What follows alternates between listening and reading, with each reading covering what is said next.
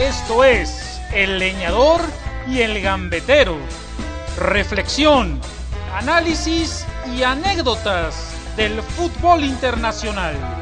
Con Gabriel Barrios y Jorge Raúl Nasif.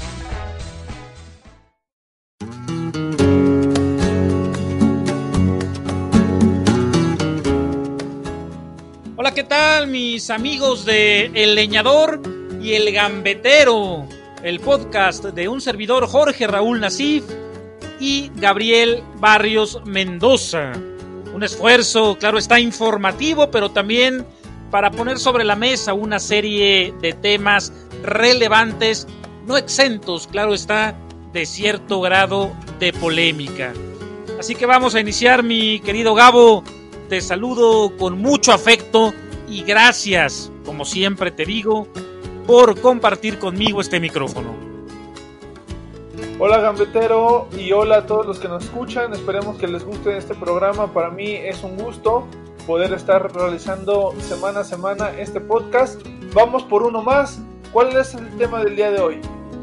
Bueno, muy polémico, ¿eh? muy polémico, pero no de ahora, sino prácticamente desde hace dos años que se instauró por primera vez en la Copa del Mundo de Rusia 2018. El bar con B chica, ¿eh? no como los que acostumbras visitar cada viernes, aún en pandemia. Eh, ah, ya hablé demasiado. Bueno, sino el bar con, con V, el Video Assistant Referee. Ya me estabas emocionando, dije, ahora ya cambiamos de giro, pero no. Es el bar que tanta polémica ha generado, como bien dices, desde hace dos años que se empezó a poner en práctica en el fútbol. Y yo no sé tú, pero a mí como que le quitan naturalidad, le quita esa parte pues instantánea del juego que nos gusta tanto, pues porque con las tomas que se revisan una y otra vez, si bien se hace justicia eh, de algunos hierros que regularmente ocurrían, o sea, digo, podríamos tomar nota y mencionar algunos que históricamente pudieron haberse evitado, como ahorita me viene a la mente el del, del Mundial del 90 de Edgardo Codesal, ese penal tan controversial que le cobra Argentina en la final contra Alemania. Pero también hoy en día, si bien hacen justicia, también a veces exageran y quitan goles que, oye, pues ¿Dónde colocan las manos los, los jugadores? O sea, ni modo que se las mochen. Bueno, mira, para empezar, muchos árbitros no jugaron al fútbol, ni siquiera en un nivel amateur. Y cuando nunca jugaste, pues te falta feeling, sensaciones, circunstancias y conocimiento de lo que pasa en un terreno de juego cuando tienes que tocar la pelotita. Entonces yo de entrada sí creo que los árbitros tienen que tener cierta experiencia, si no profesional, que es difícil, pues sí por lo menos en amateur. Ahora bien, esto del VAR, de que se hace justicia, yo creo que no. Es muy relativo. Mm, a veces sí, a veces no. Y una verdad a medias, Gabo, lo sabes, es mentira. Entonces no se hace justicia porque cuando hay en el fútbol y sabemos que ocurre, no nos chupamos el dedo, aunque a veces no se pueda decir abiertamente en los medios de comunicación. Existen tendencias arbitrales. Ya no hablo de arreglos de partido, vamos a decir ciertas tendencias para ir favoreciendo marcación tras marcación a uno de los cuadros sobre la cancha. Y entonces, claro, cuando existen estas tendencias arbitrales, pues simplemente los señores, como diría tu amigo Luis García, eh, que ya te vi ahí con él en una foto, el cuchitril, pues no te mandan llamar, no te dice nada, aunque sea una jugada que pudiera parecer evidente, si hay tendencia no te llaman, mano, entonces ya de ahí se rompe la posibilidad de justicia. Ahora puede ser que te llamen, el árbitro se acerca a ver la repetición, pero si hay tendencia y la jugada tiene cierto toque de duda, pues yo marco lo que quiero. O sea, finalmente el árbitro sigue marcando lo que se le pega a la gana. Entonces yo ahí no veo una real impartición de justicia. Sí, sí, lo, lo, lo describes perfectamente. Creo que al final de cuentas queda la justicia volando. Porque yo me pregunto, y que nos lo compartan todos los leñadores y gambeteros que nos escuchan, eh, esperando que sean muchos, ¿de qué depende que algunas jugadas sí se revisen y algunas jugadas no? Por ejemplo, hoy... De los huevos, de los este huevos del mar, de los testículos de los hombres del cuchitril. De eso depende, ya. Hoy estamos grabando este podcast 8 de agosto, cuando jugó el Barcelona contra el Nápoles y hubo dos jugadas que mereció revisarse en el bar. Una de un gol de Messi en el cual se acomoda el balón, bueno, más bien recibe el balón, con el pecho se lo acomoda y ligeramente pues toca tantito la mano, pero no queda tan claro y anularon el gol. Luego le marcaron un penal que desde la primera toma queda claro que, que sí era, porque Koulibaly al momento de intentar despejar equivocadamente le pega a la pierna de Leo Messi y bueno, queda en penal, pero después a Insigne, no, perdón, a Dries Mertens, Rakitic lo derriba, pero para mi punto de vista, en cierta forma accidental, pero eso no se revisó y los jugadores del Barça le decían al referee turco, oye, ¿por qué no vas a echarle un ojito a ver si realmente es eh, penal? O sea, ¿por qué de primera instancia a lo que tú viste si es penal y en el otro te tardaste cinco minutos eh, esperando que te dijeran? O sea, yo es lo que no entiendo.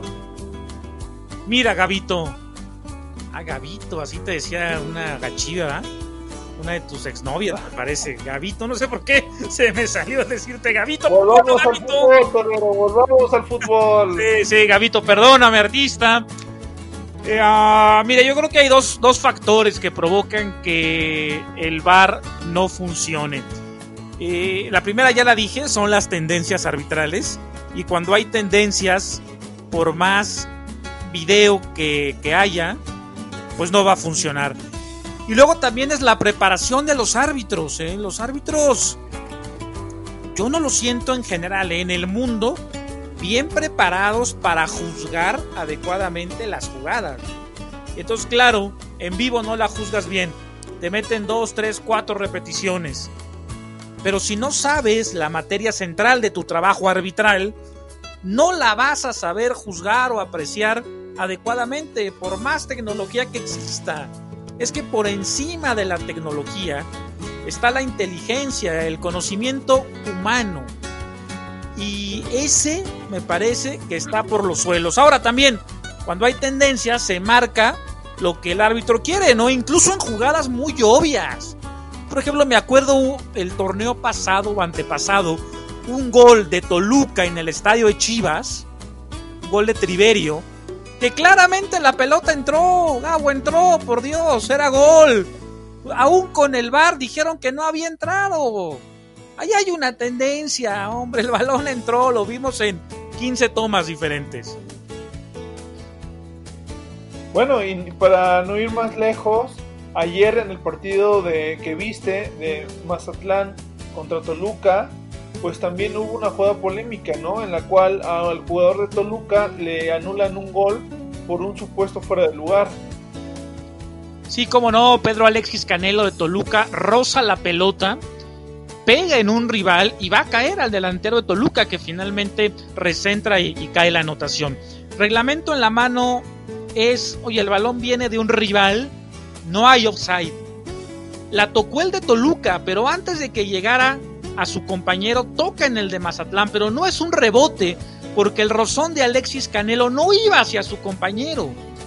Entonces, la jugada que va o el balón que va al toluqueño viene directamente de un rival. Entonces, en mi óptica no tendría por qué haber fue el lugar.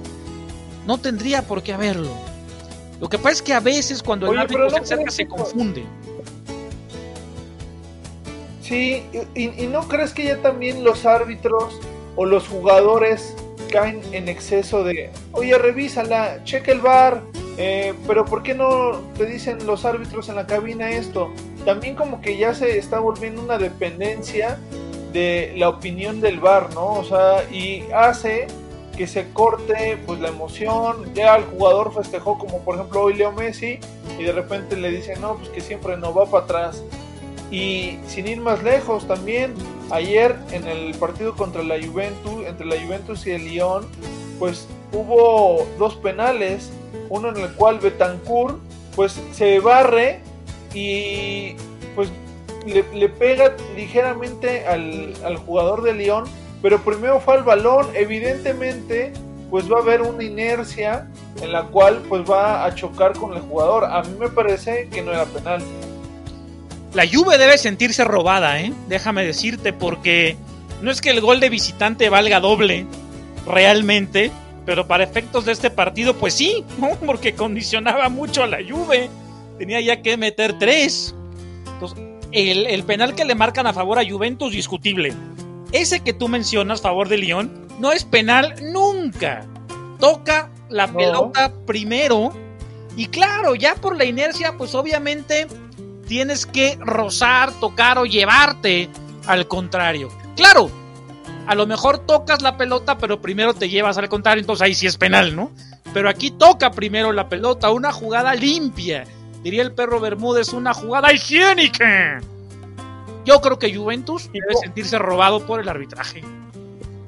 Aunque bueno, después les, les compensaron porque cuando Miralem Pjanic cobró el tiro libre, igual pega en la mano de Memphis Depay, pero la tenía pegada al cuerpo, o sea, a su pecho. Pues a mí me parece que la parte de las manos, pues naturalmente luego los jugadores las tienen sueltas, sí tratan de recogérselas, sobre todo en, estando en, en el área. Pero yo este año vi una cantidad de penales cobrados en la Serie A y también en la Liga Española, que son dos de las series que, sigo con, frecuencia, bastante. Pero me llamó la atención y ahí puedo eh, tomar en cuenta lo que mencionas sobre la tendencia. Muchas veces estos penales eran en favor de los equipos llamados grandes, en particular la Juventus. Bueno, mira, es que tú hablas de que le compensaron, a lo mejor sí, pero pesa más el penal a favor de Lyon por el gol de visitante. O sea, ya, ya de entrada, ¿no? Por eso hablo de una afectación en contra de la vieja señora del calcio. Eh, me parece también que no hay una, insisto, una preparación adecuada de los árbitros. El tema de las manos. Yo la verdad, desde niño que veo fútbol, a mí nunca me ha quedado claro cuándo una mano es penal o no, ¿eh? O sea, los analistas arbitrales todos dicen una cosa, los jugadores, los técnicos dicen otra, los periodistas dicen otra. No sé si a ti te pasa eso, Gabo. Como que no, no sé cuándo es penal o no. Nadie lo sabe. ¿Por qué? Porque el reglamento, lo he leído, me parece, y ha habido modificaciones, pero me parece que lo deja muy abierto. Sí, exactamente. Y, mencionabas también un factor importante, la preparación de los árbitros. Me parece que cuando arrancó el VAR en, Rusia 2018 empezó bien, pero después ya ha ido perdiendo y ya se ha vuelto de forma, eh, pues con ciertos hierros. O sea, no podemos decir que ya el VAR ha traído la perfección, porque no es que haya acabado con las polémicas como tú mencionas, ayer pues la Juventus con ese gol que le marcan de visita, pues ya está contra la pared y tenía que meter tres goles, a pesar de que después pues, por ahí lo, compensaron.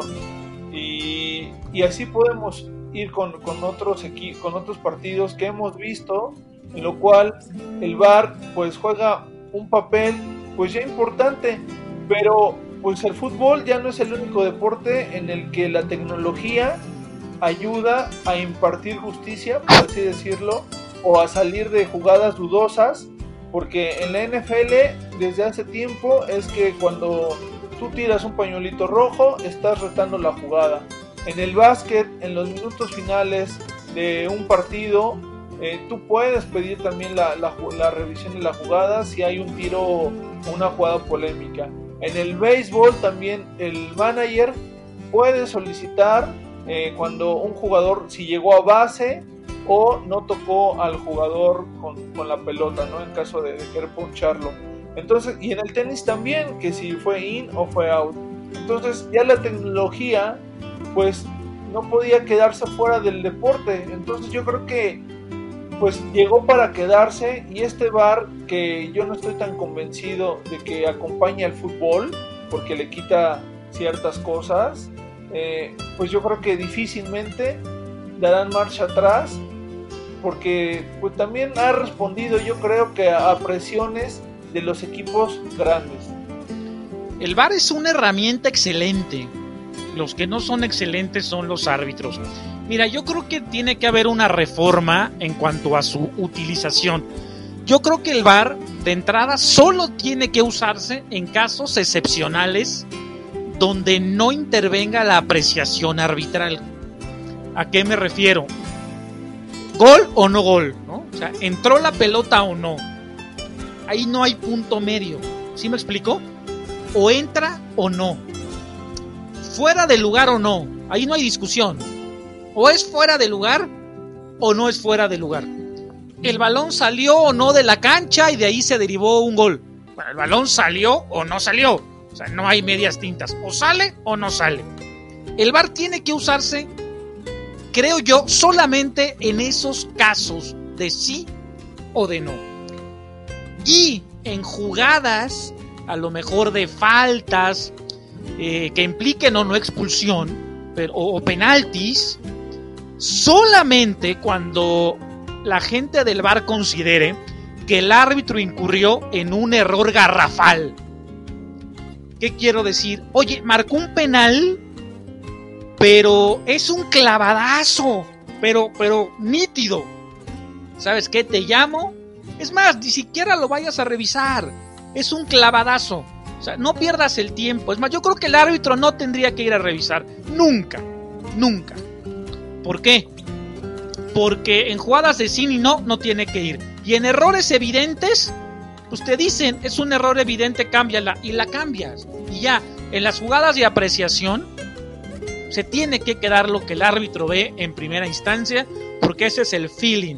Salvo, reitero, perdón que sea tan, tan insistente en esto, pero salvo que sea un error grosero, nefasto. Oye, no lo expulsaste, pero fue un leñazo como los que tú tiras, mi gabo. Ah, entonces sabes que expúlsalo.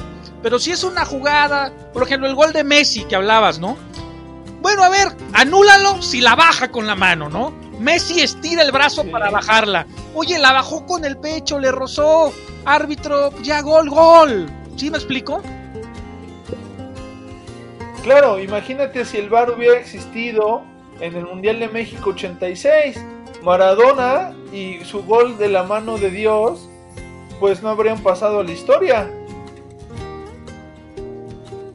Bueno, a lo mejor ese gol con la mano, si un gol con la mano tan. No, evidente, sino tan canchero, tan tramposo, pues a lo mejor es una jugada donde el VAR te dice anúlalo, o sea, ni siquiera vengas a verlo, anúlalo. Y lo hubieran anulado, y me parece justo. Pero un gol como el de Messi, una mano como, como la de Messi, para mí no es juzgable, realmente, porque ni siquiera es una mano un rozón. O sea, yo creo que las manos, cuando tú tienes que sancionar una mano en el fútbol, yo pienso, es cuando el futbolista quiere usar la mano para sacar una ventaja, ofensiva o defensiva. Cuando no, no se tiene por qué señalar. Es como la ética y tú eres profesor de ética. ¿Qué estudia la ética? Los actos libres y voluntarios. Lo que no es voluntario no entra en el campo del juicio. Exactamente, muy bien dicho. Pues así es este tema del VAR que seguramente a lo largo de la historia del fútbol podría haber sacado de apuros. Ahora me viene a la mente ese gol en la final del Mundial del 66 entre Inglaterra y Alemania que los ingleses ganan de forma polémica. Ya lo mencionaba el gol de Maradona. Eh, por ejemplo, ahí no fue necesario porque el árbitro lo vio en la final de Alemania 2006 cuando Zidane se descuenta a Materazzi con un cabezazo Ahí pues bueno hubo una apreciación por parte del juez de línea, aunque el juez central no lo había visto. Y por ejemplo, yo que soy del Barça, cuando jugó en el 2009 contra el Chelsea en esa semifinal tan polémica, en la cual hay una mano de Piqué, me parece, y otra de, de, pues seguramente al Barça se lo habrían ajusticiado con un par de penales. Entonces, pues el VAR, creo que algunos nos gustará, algunos otros no. Eh, entonces, pero ya es parte del juego y así hay que vivirlo. Y ojalá que las federaciones de, de fútbol de cada país pues puedan capacitar cada vez más a los árbitros, porque como bien dices, nunca han jugado, no tienen ese feeling y a veces como que dicen, no, pues es como que normal que hubieras quitado tu mano, pero en cuestión de segundos sabemos que eso no es posible todos los que hemos jugado en cascaritas el fútbol. Entonces los profesionales pues no se van a muchar las manos o las van a traer amarradas con la finalidad de que no les toque pues varias veces involuntariamente o por un rebote y les terminan cobrando eh, penales o incluso les ha llegado a costar alguna tarjeta roja en la cual pues ya el equipo se queda con menos. Esa sería mi conclusión sobre el VAR. Y yo diría, porque me han preguntado, ¿cómo mides la intencionalidad? O sea, ¿cómo, ¿cómo te das cuenta de ello? Bueno, de entrada hay jugadas muy evidentes y en segundo creo que es parte de la preparación de los árbitros. Oye, cursos de expresión corporal, cursos de movimiento de las extremidades, incluso curso de psicología física, creo que eso existe. Y sí se puede. Ahora, en descargo de los señores árbitros, hay que decir, cierto es, que la velocidad del juego es tal vez superior a la capacidad de reacción de la mente humana, en, en descargo de ellos. Pero en jugadas claves, de errores evidentes, es donde el VAR debería de entrar, Gau. Pero bueno, me parece que ya se nos ha terminado el tiempo, así que te cedo el micrófono para la despedida. No, pues un gusto volver a platicar contigo sobre el bar, que en Instagram nos comenten qué les qué opinan sobre esta polémica, si funciona o ha venido a perjudicar un tanto la esencia del fútbol. Nos escuchamos en la siguiente emisión del gambetero y el leñador. Perdón, lo dije al revés. Un abrazo, Nasif. Abrazo, mi queridísimo leñador. Que tengas una gran semana. Adiós. Pues. Esto fue El Leñador y el Gambetero con Gabriel Barrios y Jorge Raúl Nasif. Escúchenos en la emisión de la siguiente semana.